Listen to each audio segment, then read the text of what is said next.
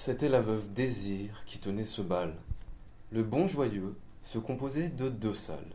Le cabaret, où se trouvait le comptoir et des tables, puis, communiquant de plein pied par une large baie, le bal, vaste pièce planchéliée au milieu seulement, d'allées de briques autour. Une décoration l'ornait, deux guirlandes de fleurs en papier, qui se croisaient d'un angle à l'autre du plafond, et que réunissait au centre une couronne des mêmes fleurs, tandis que, le long des murs, saignaient des écussons dorés, portant des noms de saints. Saint Éloi, patron des ouvriers du fer, Saint Crépin, patron des cordonniers, Sainte Barbe, patronne des mineurs, tout le calendrier des corporations. Le plafond était si bas que les trois musiciens de leur tribune, grande comme une chaire à prêcher, s'écrasaient la tête. Pour éclairer le soir, on accrochait quatre lampes à pétrole aux quatre coins du bal. Ce dimanche-là, dès cinq heures, on dansait au plein jour des fenêtres. Mais ce fut vers sept heures que les salles s'emplirent. Dehors, un vent d'orage s'était levé, soufflant de grandes poussières noires qui aveuglaient le monde et grésillaient dans les poêles de friture. Comme il n'y avait pas de banc autour du bal, Catherine, après chaque danse, se reposait à la table de son père. On appela Philomène, mais elle était mieux debout. Le jour tombait, les trois musiciens faisaient rage, on ne voyait plus, dans la salle, que le remuement des hanches et des gorges, au milieu d'une confusion de bras. Un vacarme accueillit les quatre lampes, et brusquement tout s'éclaira. Les faces rouges, les cheveux dépeignés, collés à la peau, les jupes volantes, balayant l'odeur forte des couples en sueur. Maheu montra à Étienne la mouquette, qui, ronde et grasse comme une vessie de saindoux, tournait violemment au bras d'un grand moulineur maigre. Elle avait dû se consoler et prendre un homme.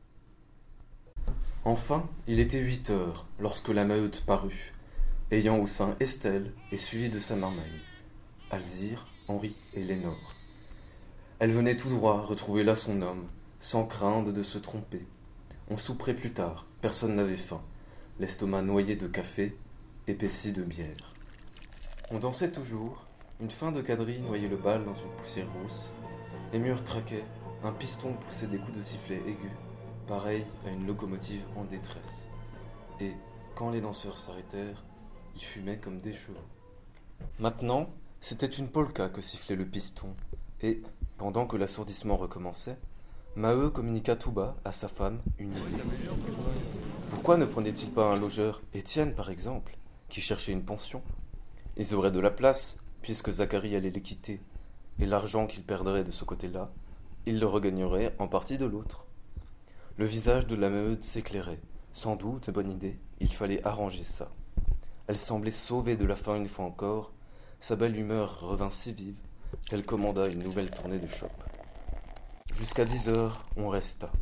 Des femmes arrivaient toujours pour rejoindre et emmener leurs hommes. Des bandes d'enfants suivaient à la queue, et les mères ne se gênaient plus, sortaient des mamelles longues et blondes comme des sacs d'avoine, barbouillaient de lait les poupons jouffus, tandis que les petits qui marchaient déjà, gorgés de bière et à quatre pattes sous les tables, se soulageaient sans honte. C'était une mer montante de bière, les tonnes de la veuve désir éventrées, la bière arrondissant les panses, coulant de partout, du nez, des yeux et d'ailleurs. On gonflait si fort dans le tas que chacun avait une épaule ou un genou qui entrait chez le voisin. Tous égayaient, épanouis de se sentir ainsi les coudes. Un rire continu tenait les bouches ouvertes fendu jusqu'aux oreilles. Il faisait une chaleur de four, on cuisait, on se mettait à l'aise, la chair dehors, dorée dans l'épaisse fumée des pipes. Et le seul inconvénient était de se déranger. Une fille se levait de temps à autre, allait au fond, près de la pompe, se troussait, puis revenait. Sous les guirlandes de papier peint, les danseurs ne se voyaient plus, tellement ils suaient.